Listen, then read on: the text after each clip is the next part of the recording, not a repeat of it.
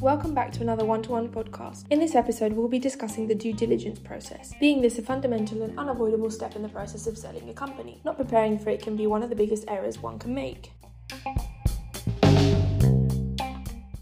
What is the due diligence?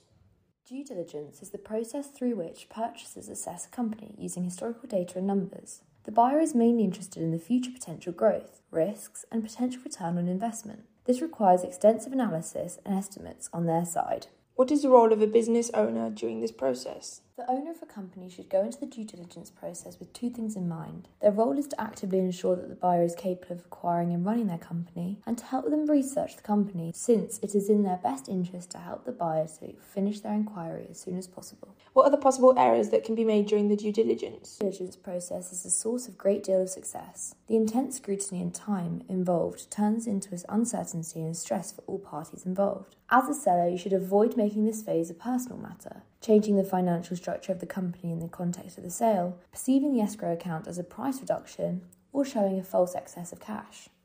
Do you have any infield anecdotes of any of these happening?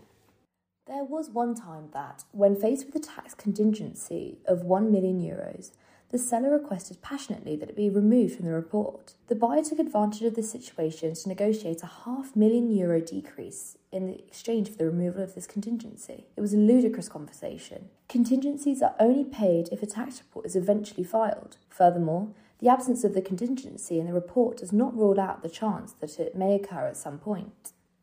Before we finish, any final advice?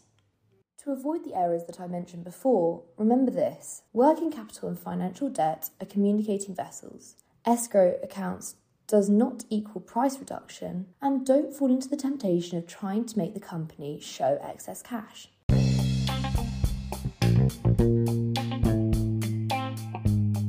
Welcome back to another one to one podcast. In this episode, we'll be discussing the due diligence process, being this a fundamental and unavoidable step in the process of selling a company. Not preparing for it can be one of the biggest errors one can make.